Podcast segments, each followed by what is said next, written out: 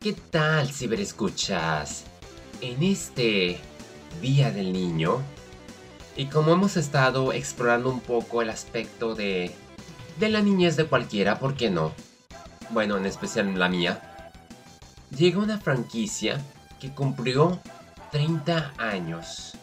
También yo creo que va a haber otra confesión que no he dicho, porque hace bastante tiempo que no me fijaba.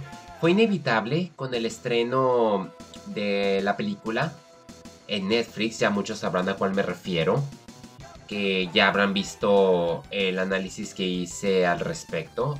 En esta ocasión solamente quiero darle seguimiento de otra manera. Antes de Star Wars, voy a comentar que cuando salió Batman y Robin en el 97, creo, me volví loco como niño. Aparté la película que era VHS y la miraba todos los días sin parar. No era tanto por ah, George Clooney, era más por ah, Chris O'Donnell y por Alicia Silverstone. Es que me gustaba mucho Batichica y yo me creía Robin. El traje era más que nada fenomenal. En fin, no voy a hablar de ello, simplemente quiero irme más al pasado porque yo fui fan de los Power Rangers. No suelo hablar tanto porque fue una época que duró del 93 al 97. Orgullosamente me tocó ser de la primera generación. Estrenada en 1993 cuando teníamos esas televisiones cuadradas que teníamos que moverle la antena, que había un horario fijo en Fox Kids me acuerdo que apuraba mucho mi madre decir, apúrale porque me voy a perder el programa, porque ahí era, no sé si era las cinco y media. No recuerdo muy bien, solo me acuerdo que apuraba a mi madre porque no me los podía perder. Yo no sé ni cómo di con ellos, solo sé que estaba locamente apegado a ellos y deseaba mucho ser como ellos. En vísperas del especial del 30 aniversario, pues es imposible no sentir la nostalgia de que sería bueno regresar y estudiar un poco porque es parte de mí, ¿no? O sea, si me voy 30 años atrás, tenía 6, 7 años cuando empecé a conocer a los Power Rangers. En un principio mi favorito era el rojo, hoy en día es el azul. Me gustaba mucho lo que hacía el rojo, pero después llegó Tommy, el Power Ranger verde, y luego luego cambié el color y ni se diga el dorado, ¿no? El cuando era dorado y blanco y debí de haber irme más por el azul. Tenía más cosas en común con el azul, pero como todos, a veces nos vamos con el más fuerte para sentirnos como que un poco mejor. Power Rangers en ese entonces era muy buena programación. Obviamente hoy en día no sé qué tan mal esté yendo como a Friends, ¿no? Que hoy en día ya hay muchos que se sienten ofendidos irónico porque si hay un programa que no te guste, nomás apágalo, ¿no? O también cómo puedes criticar algo que no era de tu época. Los tiempos cambian y regresándome a esos años, curiosamente los Power Rangers estaban muy bien equilibrado. Personas de color, de otros rasgos, mexicanos, tenía lo suyo y hasta inclusive había un episodio donde salía una muchacha que hablaba en señas. O también promovían mucho lo del cambio climatológico, de reciclar, o sea, Power Rangers estaba demasiado adelantado para nuestros tiempos. Obviamente tuvo su controversia por la violencia. Yo por el aspecto todavía no había tanto problema por mi lado religioso. Lo que sí es que casi no podía tener como que los juguetes y híjole me volvía tan loco de que si tuve algunos y los Megazords. Tengo ya casi toda mi vida siendo fan de Star Wars y a veces se siente extraño que des una mirada atrás 30 años antes de cómo eras tú, que te gustaba y que me acuerde que al igual que muchos pues jugaba con mis primos con los Power Rangers, nos peleábamos por qué color éramos. Y eran unos tiempos, como dicen, éramos felices y no lo sabíamos.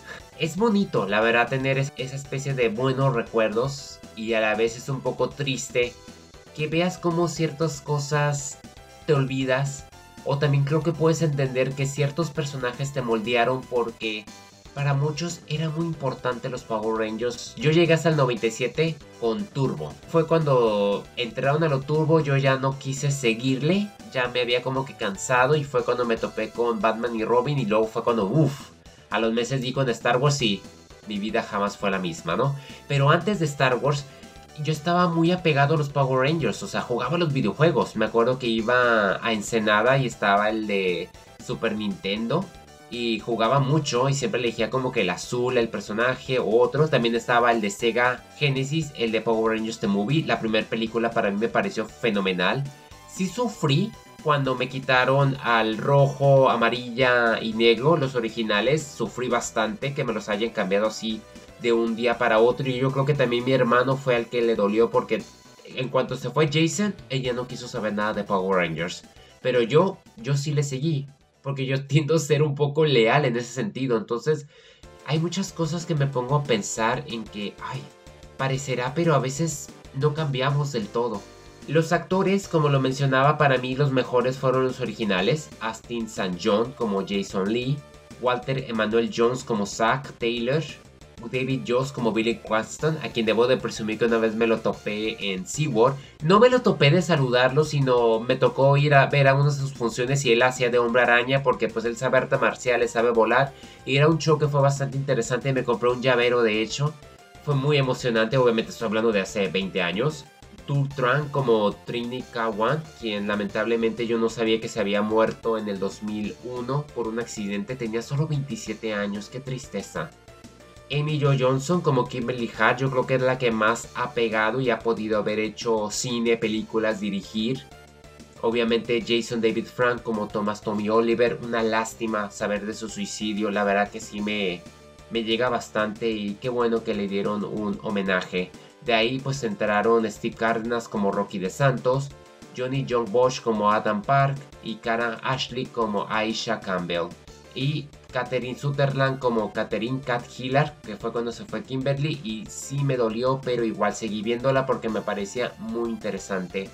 Yo sé porque me acuerdo que iba a casa de mi primito y él estaba con Lost in Space o Dino. Han salido infinidad de Power Rangers, muchas generaciones, pero para mí siempre me remonta a los primeros y lo repito de nuevo, me da orgullo haber sido parte de la primera generación de haber seguido su historia, de haberme enterado cosas como yo no sabía que los actores ganaban como 300 dólares por cada episodio. Eso dicen, que era equivalente a, a trabajar en Burger King. Que cuando estos tres pidieron un incremento, fue más fácil mandarlos a volar y contratar a unos tres nuevos.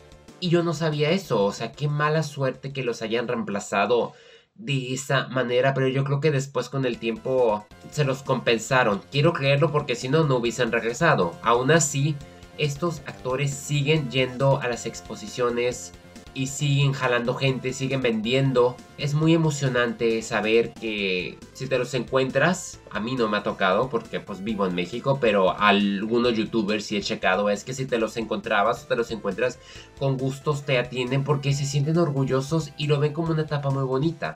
Yo siento que los Power Rangers pudieron haber sido los Friends también de los 90 si no hubiesen partido o separado cada episodio que se mostraron porque, híjole, las temporadas están larguísimas y aparte usaban material de las adaptaciones de, creo que eran japonesas o chinas.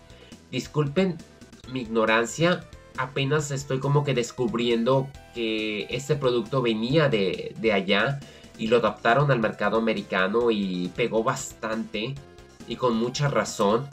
Tenemos tres temporadas y cada temporada, digamos, la primera tiene como 60 episodios, la segunda anda en los 50 y la tercera en los 30 y una cuarta miniserie de 10 episodios. Imagínense cuántos episodios se grababan. En definitiva, he decidido analizar de 10 en 10 episodios solamente las tres temporadas primeras. Solamente los originales.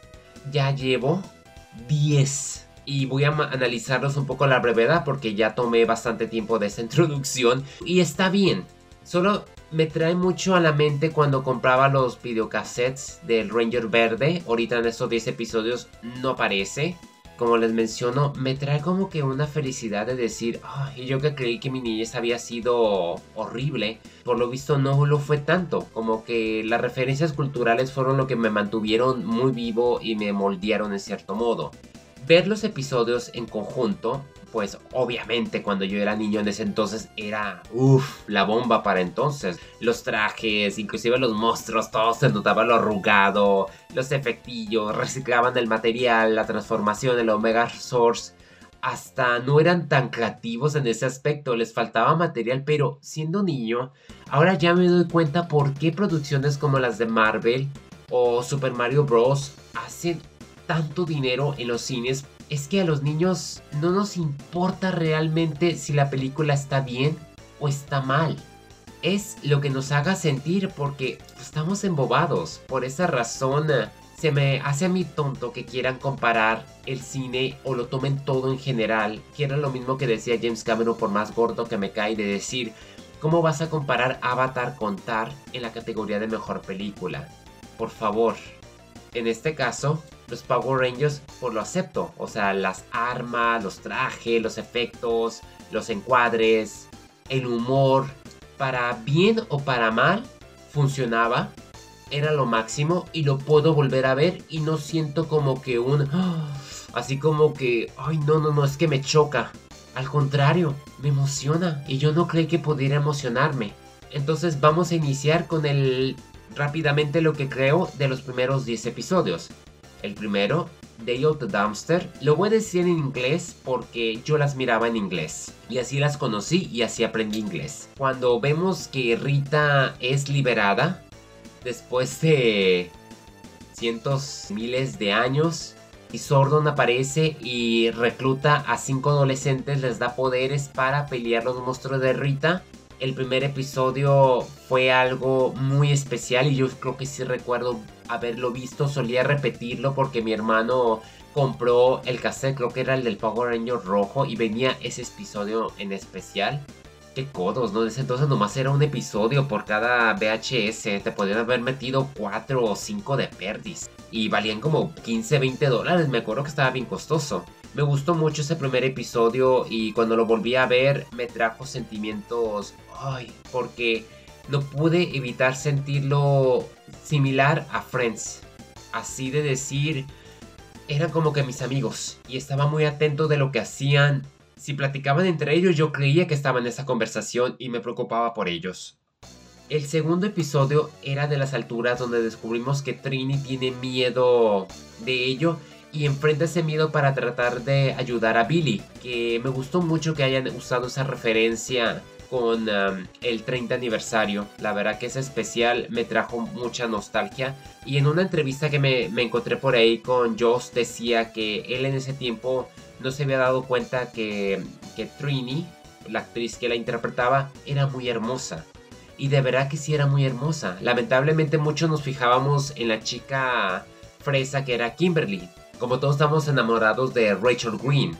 Con el tiempo me di cuenta que realmente quien me gustaba era Mónica Geller y era Trini. Me gusta más Trini, curiosamente. Se me hacía muy noble, muy bonita. Es una lástima que no la haya apreciado tanto cuando era niño. La verdad, de eso sí me siento mal. Pero ahora puedo apreciarlo con cada episodio que ando reproduciendo. Trabajo en equipo de nueva cuenta se hablaba sobre cómo quitaban a varios integrantes porque no todo era el Power Ranger rojo. Yo sé que muchos van a decir, ah, es que el, esquema patriarcal, porque en el Megazord los tres hombres están enfrente y las dos mujeres atrás. O los colores de decir amarillo y rosita para las mujeres, inclusive decían el color negro para la persona de color. No creo que sea ese la mentalidad en ese entonces o simplemente uno encuentra cierta lógica hoy en día, con la generación de cristal, con eso de que ya no puedes decir cualquier cosa, ya no tienes libertad de expresar, ni siquiera puedes dudar o cuestionar de algo sin pagar el precio. Lamentablemente ahora se te juzga por todo y ya no hay como que esa tolerancia o esa necesidad de dar el beneficio de la duda de que no todos somos malos y no todos estamos ofendiendo todos. Hace falta como que relajarse un poco, ¿no? Respirar y decir, no te lo tomes tan en serio. Hay cosas peores.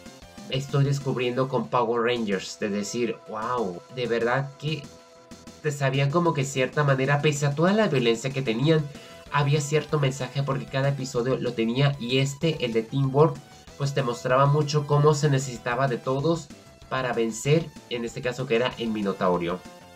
Episodio 4, A Present Engagement, es donde te aíslan a Jason y Kimberly y Zack tienen que buscar a los demás para tratar de reencontrarse y ayudar al Power Ranger rojo. Al episodio 5 donde decía que aparece una muchacha que habla en señas, que se llamaba Melissa, cuyas amigas son secuestradas por un gnomo y a través del lenguaje señas me gusta mucho cómo llegan, la apoyan y se les da como que esa creatividad y ese valor. La verdad que me gustó mucho este quinto episodio.